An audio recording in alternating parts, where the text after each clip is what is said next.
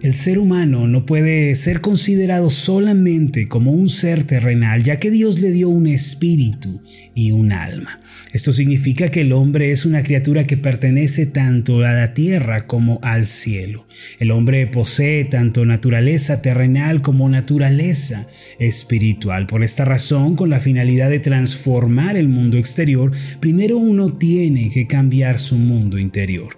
Ese mundo interno del que estamos hablando no es otra cosa sino el corazón. La Biblia afirma que del corazón mana o brota la vida. El corazón es el que moldea nuestro estilo y nuestra forma de vivir. El Señor Jesús dijo en Mateo capítulo 15, versículos 18 y 19 lo siguiente, pero lo que sale de la boca, del corazón sale, y esto contamina al hombre porque del corazón salen los malos pensamientos, los homicidios, los adulterios, las fornicaciones, los hurtos, los falsos testimonios, las blasfemias. Este pasaje indica que antes de que algo ocurra en el mundo exterior, primero tiene lugar en el mundo interior. Obviamente el Señor Jesús se está refiriendo a la maldad del corazón humano en este pasaje, el cual se inclina continuamente al pecado y a la maldad. Sin embargo, aquellos que han experimentado un cambio en su interior mediante la fe en Jesucristo, ellos comenzarán a manifestar en el mundo exterior un fruto de bendición y de paz. Esto fue lo que refirió el mismo Señor en Lucas capítulo 6 versículos 43 al 45. Acompáñeme con su Biblia esta porción de la Escritura. El pasaje dice de esta manera. No es buen árbol el que da malos frutos, ni árbol malo el que da buen fruto porque cada árbol se conoce por su fruto, pues no se cosechan higos de los espinos, ni de las zarzas se vendimian uvas. El hombre bueno del buen tesoro de su corazón saca lo bueno, y el hombre malo del mal tesoro de su corazón saca lo malo, porque de la abundancia del corazón habla la boca. Aquí tanto el buen árbol como el hombre bueno se refieren a la persona que ha nacido de nuevo por la obra de la regeneración del Espíritu Santo.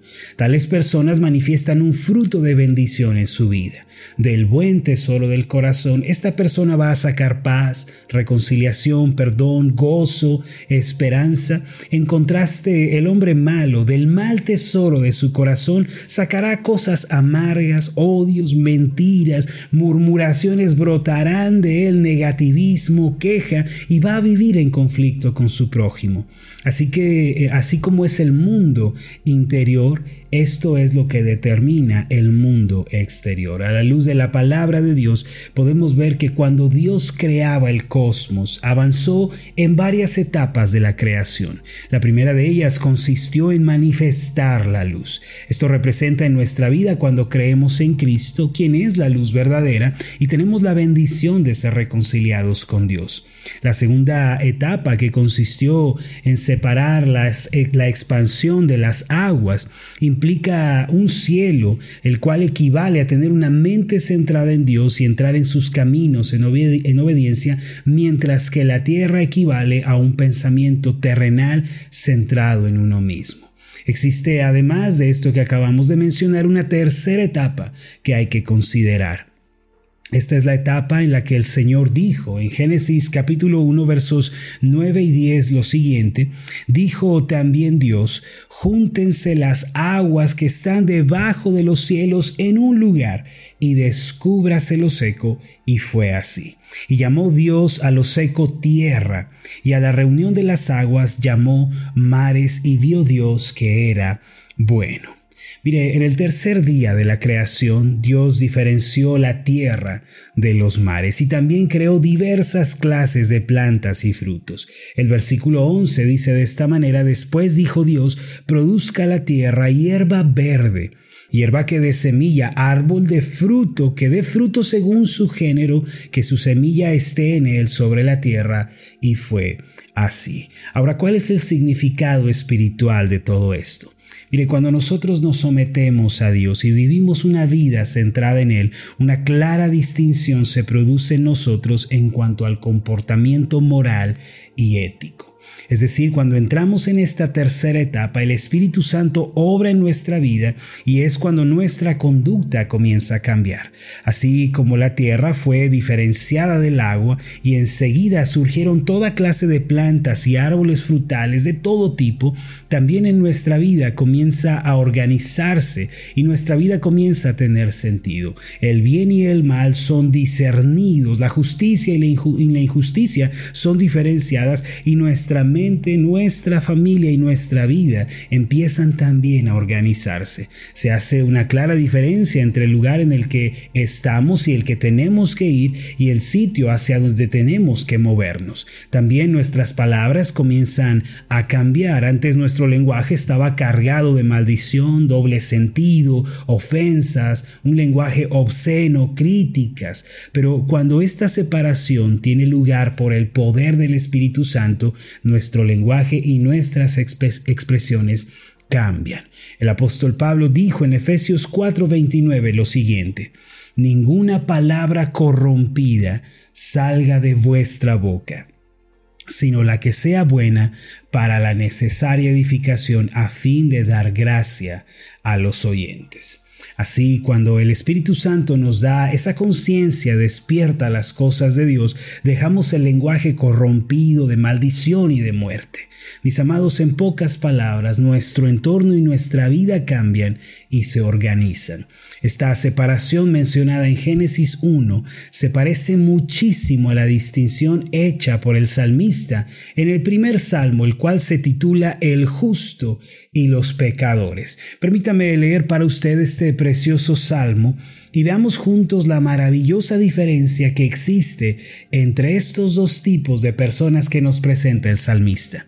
El pasaje del Salmo 1 dice así, Bienaventurado el varón que no anduvo en consejo de malos, ni estuvo en camino de pecadores, ni en silla de escarnecedores se ha sentado, sino que en la ley de Jehová está su delicia y en su ley medita de día y de noche. Versículo 3 será como árbol plantado junto a corrientes de aguas que da su fruto en su tiempo y su hoja no cae y todo lo que hace prosperará. No así los malos, miren la diferencia mis amados, no así los malos, que son como el tamo que arrebata el viento.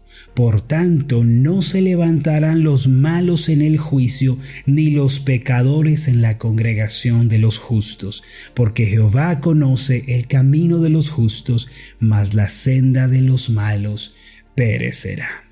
Aquí vemos nuevamente que siempre ha existido y siempre existirá una diferencia marcada entre la gente que tiene a Dios en su vida y que cree en Cristo y aquellas personas que no conocen a Dios. Mientras los que viven sin Dios se secan, se marchitan, los que viven junto al Señor, como describe el Salmo 1, son árboles plantados junto a un río que crece y que da fruto bueno. Por otra parte, los malvados no van a estar en la presencia de Dios ni en la congregación de los justos, mientras que estos últimos tendrán el cuidado providencial de Dios en sus vidas. Mis amados, a lo largo de la historia siempre se ha visto que si un individuo o una nación cometen actos inmorales y obscenos, con el tiempo perecen. Hasta el gran imperio romano que gobernó el mundo y que impuso la pax romana se derrumbó cuando el pueblo persiguió solo los placeres y la moralidad se corrompió. Así también cuando no hay una clara diferencia moral y ética en un individuo, en una familia o en una sociedad, o cuando el bien y el mal, la justicia y la injusticia están mezcladas, tales personas, naciones y sociedades perecerán. Hermanos, nos encontramos en una etapa de cambio nosotros. Este es el cambio del mundo interior que Dios lleva a cabo por medio del Espíritu Santo a través de la fe en Cristo. Es el cambio que la palabra de Dios hace en nosotros. En esta etapa Dios nos ayuda a discernir nuestro comportamiento por medio de su palabra y por medio de la obra del Espíritu Santo. Dios nos ayuda a buscar primero su reino y su justicia y a distinguir entre la justicia y la injusticia injusticia. Permitamos que el día de hoy se haga evidente esa diferencia entre el bien y el mal en nuestra vida. Así como fueron separadas las aguas, se descubrió lo seco, así también debe suceder en nuestra vida. Entonces toda clase de bendiciones, como describe el pasaje de Génesis 1, podrán germinar y producir frutos abundantes, al igual que lo ocurrió en el caso de la creación del universo. Vamos a hacer una oración juntos. Padre Celestial, gracias por la obra que tu Hijo Jesucristo está haciendo en nosotros a través del Espíritu Santo. Señor, tú has encendido la luz en nuestros corazones, esa luz que es Cristo. Has puesto en nosotros cielos, que es una conciencia centrada en ti. Y hoy, Señor, nos invitas a hacer una diferencia entre lo bueno y lo malo, a no mezclar la justicia y la injusticia. Nos invitas, Señor, a vivir de manera diferente. Padre Celestial, que hoy podamos ver esa distinción, que no seamos de los que llaman a lo bueno malo y a lo malo bueno, sino que podamos tener discernimiento y vivir, Señor, como a ti te agrada. Sabemos que cuando esta distinción tiene lugar, el fruto abundante puede manifestarse. Gracias te damos, Señor, en el nombre de Jesús. Amén y amén.